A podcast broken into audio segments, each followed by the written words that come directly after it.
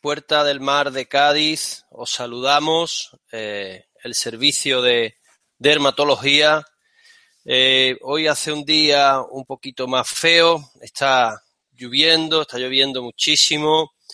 Nos gustaría deciros que está soleado, pero no es posible. Nuestra sesión de hoy va a tratar sobre algo sencillo de todos los días, pero que tenemos que tener eh, muy a la mano y muy fresco, que es la dermatoscopia de las lesiones melanocíticas benignas. Nuestra amiga, la doctora Cintia Arjona, será la que eh, la responsable de dar la sesión de hoy. Os dejo con ella y buenos días a todos.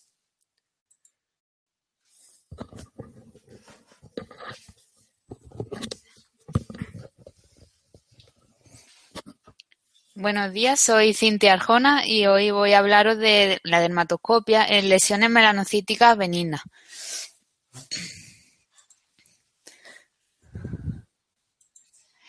Vamos a hablar un poquito en la introducción de cómo diferenciar lesiones melanocíticas de no melanocíticas y a continuación entraremos en, en lo que es el tema de hoy, los criterios diagnósticos en las lesiones melanocíticas benignas a través de la dermatoscopia unos datos clave y al final pues abriremos un turno de preguntas y comentarios. Bueno, como sabéis, para el diagnóstico a través del dermatoscopio eh, se establece un algoritmo en dos etapas. La primera etapa consiste en diferenciar si la lesión que estamos viendo es una lesión melanocítica o no melanocítica para ello tenemos una serie de criterios que podemos utilizar y que vamos a ver en la siguiente diapositiva. Y una vez establecido esto, pues si determinamos que es una lesión melanocítica, a través de una serie de criterios, vamos a ver si es benigna o maligna. Los criterios para saber si es una lesión melanocítica son los que vemos aquí. En primer lugar, un retículo pigmentado, un patrón globular pigmentado, la existencia de pseudópodos o proyecciones radiales en la periferia de la lesión, una pigmentación azul homogénea, en la zona acrales si vemos un patrón paralelo, y también se incluye aquí cualquier lesión que no cumpla criterios específicos ni de lesión melanocítica ni tampoco de lesión no melanocítica. La incluiríamos aquí como cajón desastre. Y a continuación, si decimos que es una lesión melanocítica, vamos a ver si mm, la, etiología es benigna o maligna. Para ello se han establecido diferentes clases de criterios. Aquí son los más, importantes, como vemos en la tabla. Eh, sobre todo el análisis de patrones y la regla del ABCD que todos conocemos son las que más se utilizan y las que tienen mayor sensibilidad y especificidad. El análisis de patrones pues consiste en ver esta serie de criterios, como vemos aquí.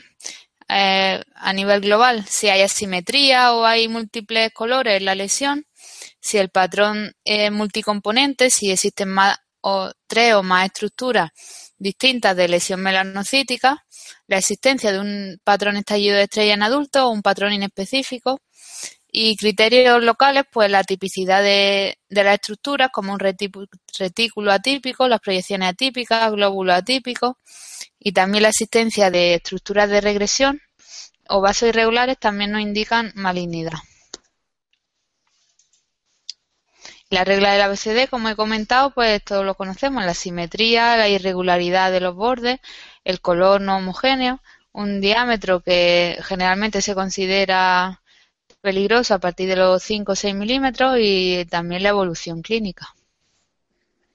Y bueno, eh, es muy diferente eh, la teoría de la práctica. Todos tenemos dudas muchas veces cuando vemos una lesión en la práctica clínica, pero con esta serie de criterios pues vamos a intentar un poquito mm, aclarar la cosa y que nos sea más fácil eh, identificar una lesión y a partir de ello pues establecer el manejo de la misma.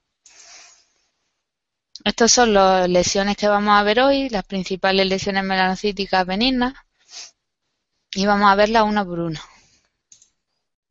En primer lugar, el nebus de Clara es el nebus más común en el ser humano.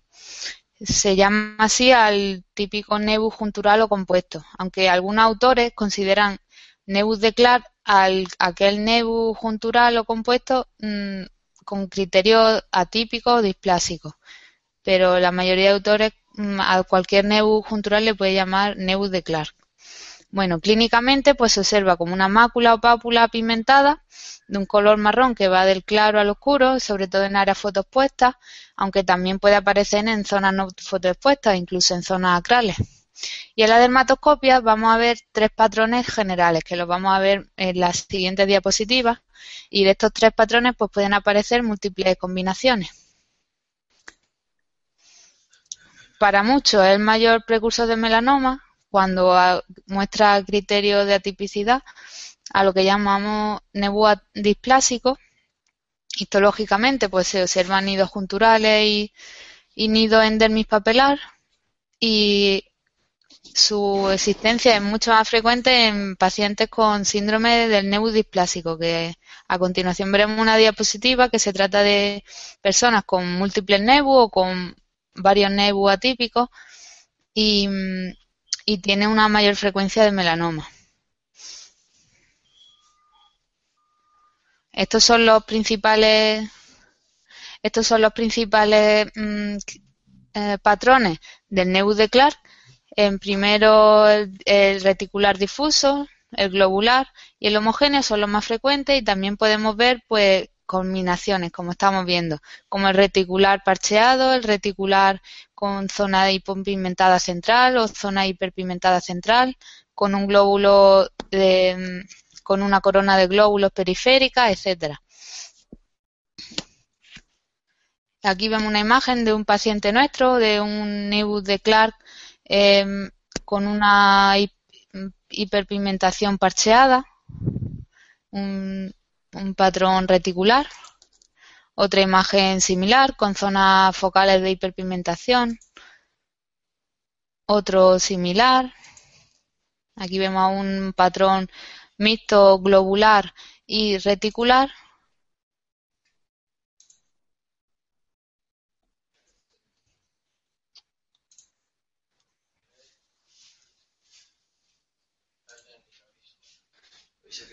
Hay un pequeño fallo técnico, vamos a ver si lo solucionamos en un momentito, porque no se ve bien la imagen.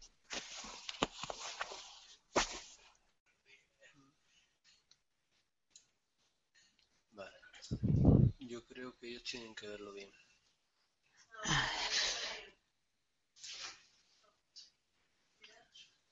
Ya parece que lo vamos a poder solucionar.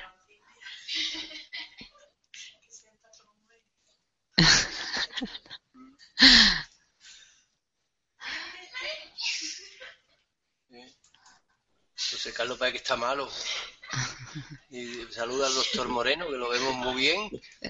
¿Eh? Saluda con la manita, doctor Moreno. Tendría que. Sí, claro. Que se me ha abierto el asistente de la impresora y no podemos ver la presentación. Se veía muy bien.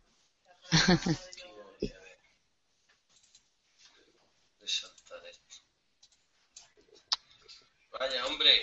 No quiere cancelar. Yo creo que es lento, pero. pero se acabará cerrando, ¿no?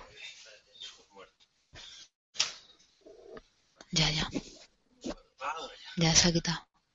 Cierra eso.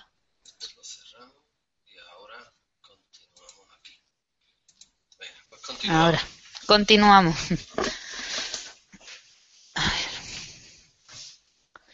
Otra imagen de un nebus de Clark con patrón reticular periférico y una zona más homogénea central, hipopimentada. Y aquí un patrón de nebus de Clark cuando vemos una zona hiperpigmentada central, esto es más peligroso, puede estar simulando un melanoma inicial y por lo tanto tenemos que extirparlo. El síndrome de nebus displásico, como he comentado, pues hay diversas clasificaciones y se basan principalmente en un número de nebus superior a 50 o 100 o bien la, la presencia de algunos nebu atípicos o la existencia de antecedentes familiares de melanoma. En todos estos casos, pues el nebu displásico se considera como marcador de riesgo, ya que principalmente más del 80% de, de melanoma van a surgir de nuevo en estos pacientes y por lo tanto la extirpación de nebu atípicos no es, no está indicado de forma profiláctica de rutina, sino que debemos hacer un seguimiento dermatoscópico estrecho y si vemos algún cambio o algo que nos llame la atención, pues ya sí lo extirparíamos. En segundo lugar tenemos el nebu intradérmico. Dentro de esta nomenclatura de nebu intradérmico encontramos dos tipos de nebu. El primero es el nebu de una, que es una lesión esofítica, papilomatosa, puede ser polipoide o sesil, y la lesión se encuentra a nivel de dermis papilar. Lo encontramos en cuello, tronco y extremidades. A la dermatoscopia vemos diferentes patrones, eh, sobre todo un patrón globular, que si es muy grande, pues estos glóbulos se denomina patrón en empedrado. También se ha descrito el patrón en huevo frito con un centro globular o homogéneo con un retículo pigmentado periférico y si es muy papilomatoso se observan crestas y surcos. Aquí vemos algunas imágenes de un eh, de una papilomatoso con un retículo periférico. Y el segundo tipo de nebu intradérmico es el nebu de Mischer, que se observa como una pápula esofítica o a veces endofítica de color marrón o color piel. Se localiza a nivel más profundo en la dermis y normalmente lo vemos en el rostro. A la dermatoscopia se suele observar un pseudo retículo pigmentado, ya que lo vemos, es como he dicho, en la cara, eh, regular y a veces quistes de milio y tapones córneos. Cuando son amelanóticos es muy característica la presencia de vasos en coma periféricos, que nos permite el diagnóstico diferencial de los carcinomas vasocelulares, donde aquí las serían telangiectasias más arboriformes. Y se ha descrito recientemente un nuevo criterio para la identificación de este tipo de nebu, que es el halo dorado, que vamos a ver a continuación. Bueno, aquí vemos un nebu de Mister em, con vasos en coma y la presencia de algunos glóbulos de pigmento, bastante regular. Esto es lo que os comentaba, el halo dorado que se observa alrededor de la estructura de Neudemister en las tres primeras imágenes, mientras que en el carcinoma vasocelular, que es la última diapositiva, la D, pues no se observaría este, este halo dorado. Y se propone como un nuevo criterio de diagnóstico de estas lesiones. Otro nebu intradérmico con los típicos vasos en coma, y algunos vasos también en horquilla. En tercer lugar vamos a ver el nebus de Speed. El nebus de Speed se denomina aquel nebus adquirido que puede ser eh, juntural, compuesto o intradérmico, pero que a la histología se observan melanocitos fusiformes y epitelioides. La clínica es muy variable, puede ser una pápula o una placa, y el color puede ir desde rojo hasta marrón o negro.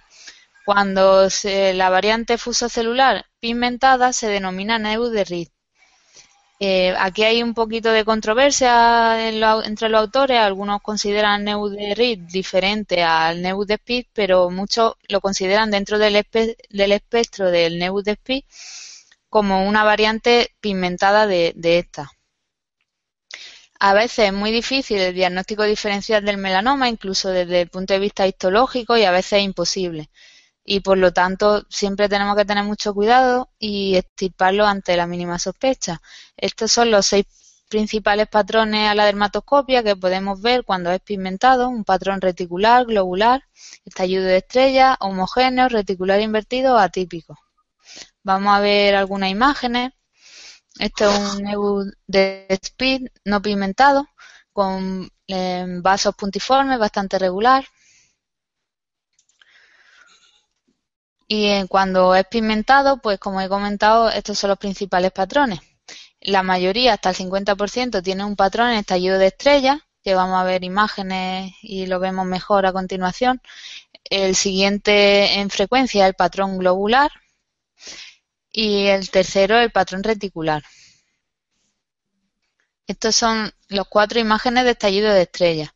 En, el, en este patrón pues se pueden observar bien proyecciones radiales, pseudópodos, una corona de periférica de glóbulos grandes o bien la presencia de diversas estructuras en la misma lesión.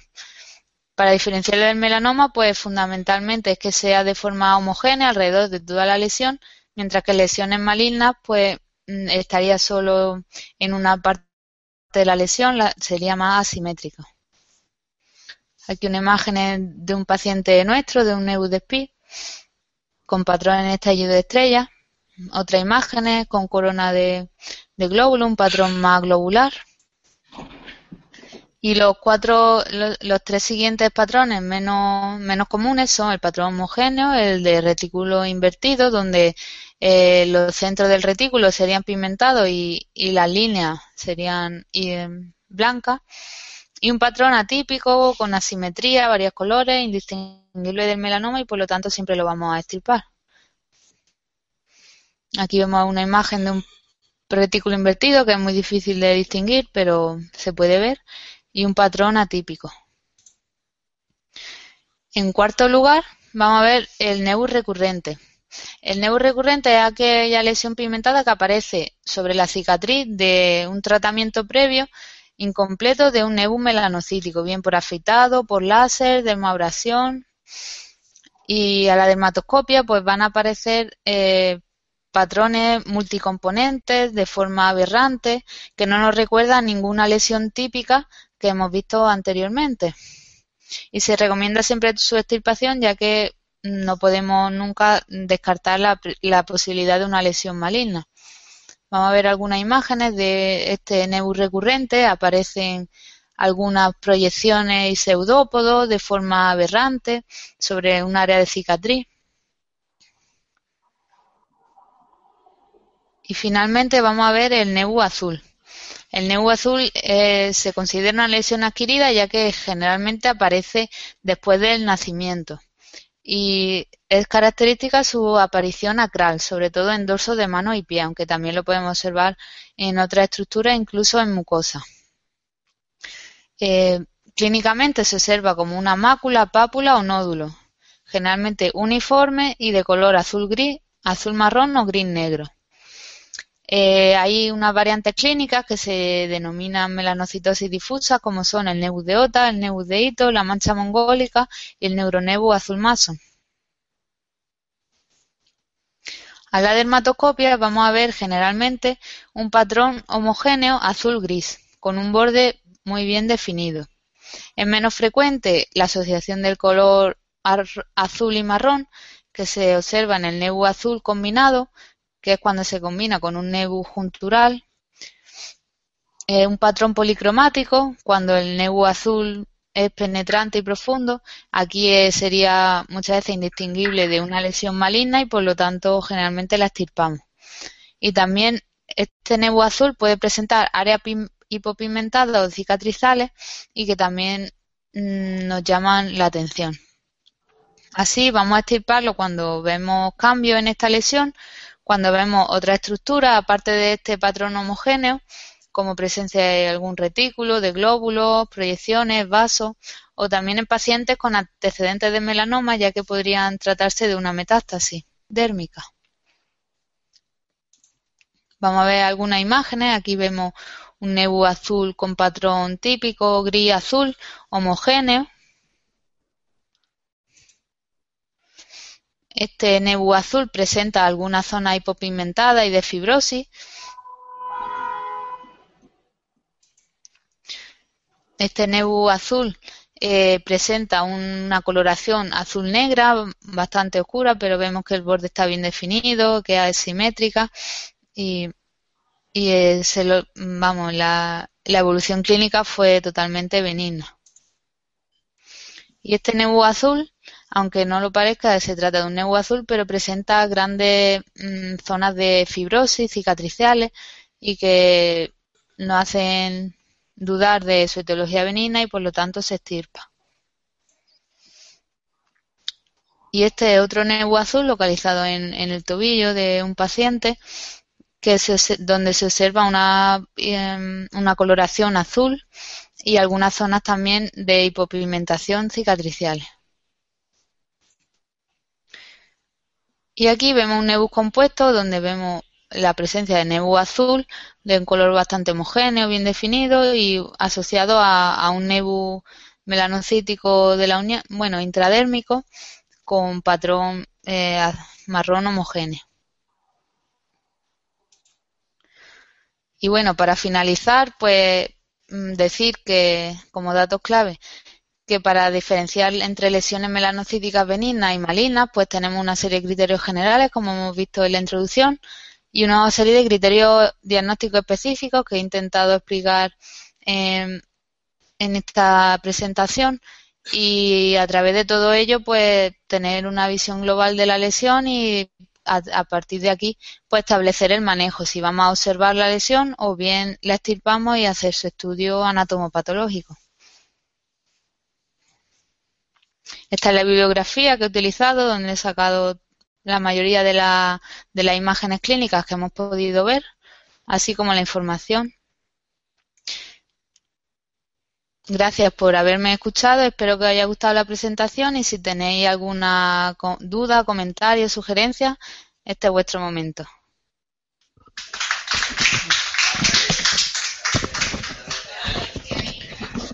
Bueno, pues muchas gracias, Cintia.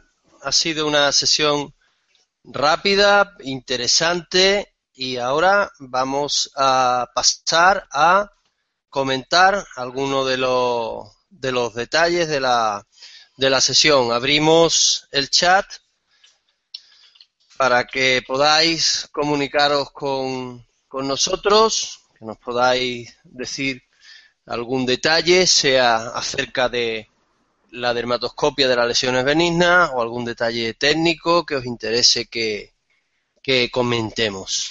Aquí en Cádiz estamos ahora mismo reunidos la doctora Cristina Albarrán, la doctora eh, Lidia Osorio, el doctor David Jiménez, mundialmente conocido, y también pues la doctora Cintia que os ha dado la sesión.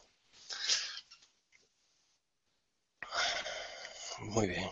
Sabéis que estos, eh, estas sesiones pueden pueden verse más adelante en el canal de, YouTube asociado a, nuestra cuenta de Google Plus y que también eh, las eh, podréis ver en, en la página de, Facebook de la Academia Española de Dermatología en Foroderma 2.0. Muy bien, pues Parece que no se anima mucho el chat, con lo cual os damos las gracias por vuestra atención y que esperamos que para la próxima, que el martes que viene, tanto la, doctora Cintia como David, el doctor Jiménez, nos hablarán junto con eh, la doctora Almudena Sampalo del uso de inmunoglobulinas en dermatología. Así que hasta el martes que viene y muchas gracias por vuestra atención.